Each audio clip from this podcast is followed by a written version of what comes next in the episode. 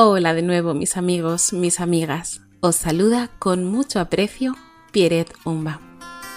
Estamos un día más disfrutando de esta semana de oración, todos en oración, cortesía de Seven Day Radio Internacional.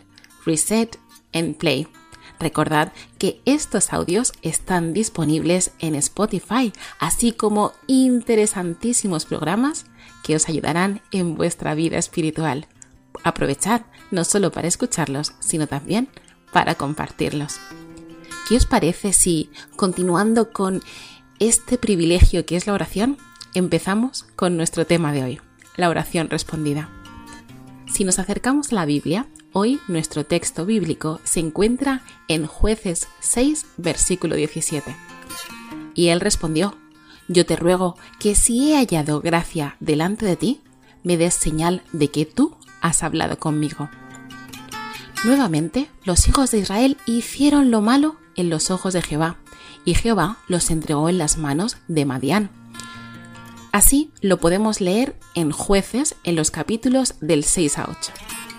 Hasta entonces, la mano del opresor solo se había sentido ligeramente sobre las tribus que moraban al este del Jordán. Sin embargo, en las nuevas calamidades, las tribus fueron las primeras que sufrieron. Los madianitas del límite oriental y los desiertos seguían siendo enemigos implacables de Israel. Aquella nación había sido casi destruida por los israelitas en los tiempos de Moisés, pero desde entonces habían aumentado mucho y se habían hecho poderosos. Anhelaban vengarse y ahora que la mano protectora de Dios se había retirado de Israel, la oportunidad era propicia. Los feroces y salvajes habitantes del desierto invadían la tierra de los israelitas con sus rebaños y manadas. Como plaga devoradora, se desparramaban por toda la tierra y llegaban tan pronto como las cosechas principiaban a madurar y permanecían allí hasta que habían recogido hasta los últimos frutos de la tierra. Despojaban los campos de su abundancia, saqueaban y maltrataban a los israelitas y luego se volvían a los desiertos. Así los israelitas que vivían en el campo abierto se veían obligados a abandonar sus hogares y a congregarse en pueblos amurallados para buscar asilo en las fortalezas y hasta refugiarse en cuevas y entre los baluartes rocosos de las montañas. Durante siete años continuó esta opresión, y entonces, como el pueblo en su angustia prestó oídos a los reproches del Señor y confesó sus pecados, Dios nuevamente suscitó un hombre que le ayudara, Gedeón, hijo de Joás, de la tribu de Manasés. La rama a la cual pertenecía esta familia mm, no desempeñaba ningún cargo destacado, pero la casa de Joás se distinguía por su valor y su integridad. Gedeón estaba ocupado en trillar su trigo cuando el ángel de Jehová se le apareció y le dijo, Jehová está contigo.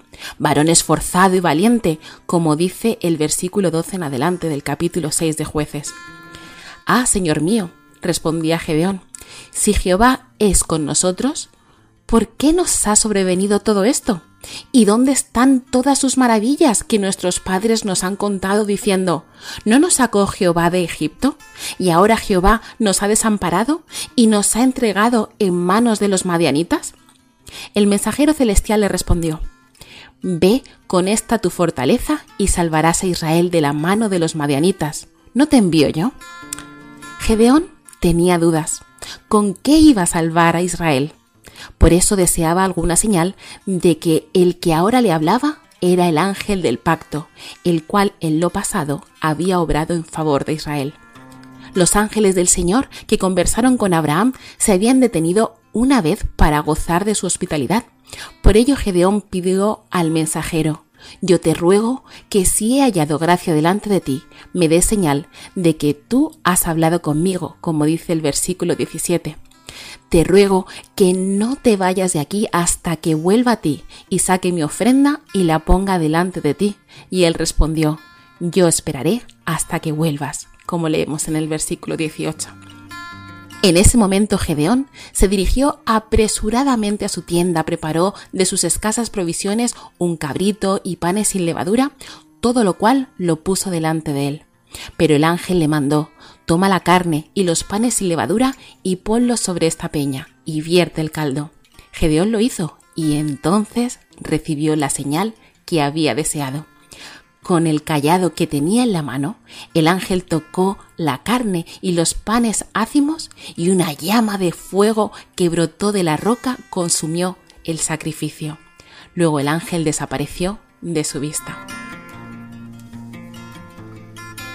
Hay ciertas condiciones bajo las cuales podemos esperar que Dios oiga y conteste nuestras oraciones.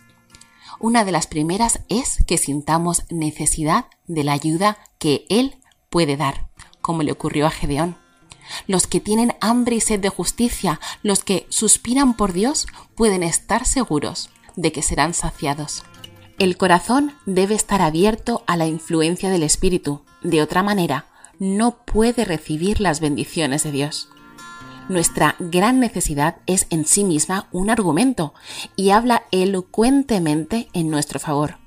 Pero se necesita buscar al Señor para que haga estas cosas por nosotros. Nos dice, pedid y se os dará en Mateo 7:7.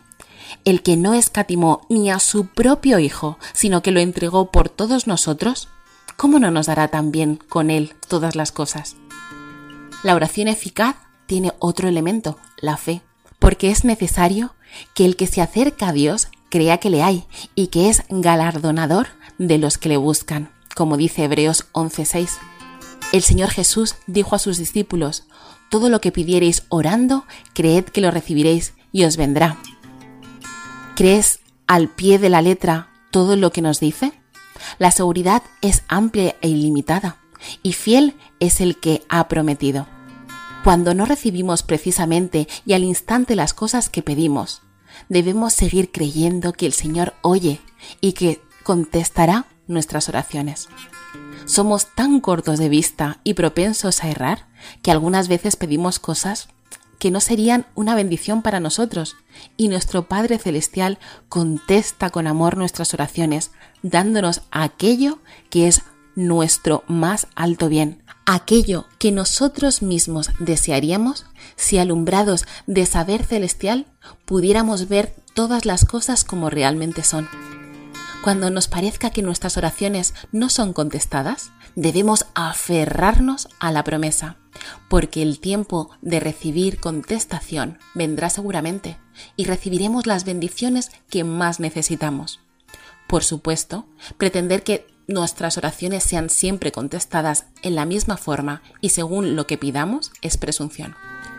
Dios es demasiado sabio para equivocarse y demasiado bueno para negar un bien a los que andan en integridad. Así que, mi amigo, mi amiga, no temas en confiar en Él. Aunque no veas la respuesta inmediata a tus oraciones, confía en la seguridad de su promesa. ¿Os parece si ponemos en práctica el privilegio de la oración para finalizar el día de hoy? Vamos a orar. Señor Padre de amor, Señor de misericordia, gracias un día más porque si estamos aquí dirigiéndonos a ti, es porque tu amor es inmenso, es porque una vez más nos das la oportunidad de hablar contigo. Gracias Padre porque eres sabio, gracias Padre porque más allá de lo que pedimos, nos das lo que necesitamos. Gracias Señor porque siempre podemos notar tu mano en nuestra vida. Podemos notar cómo eres tú el que diriges nuestro caminar.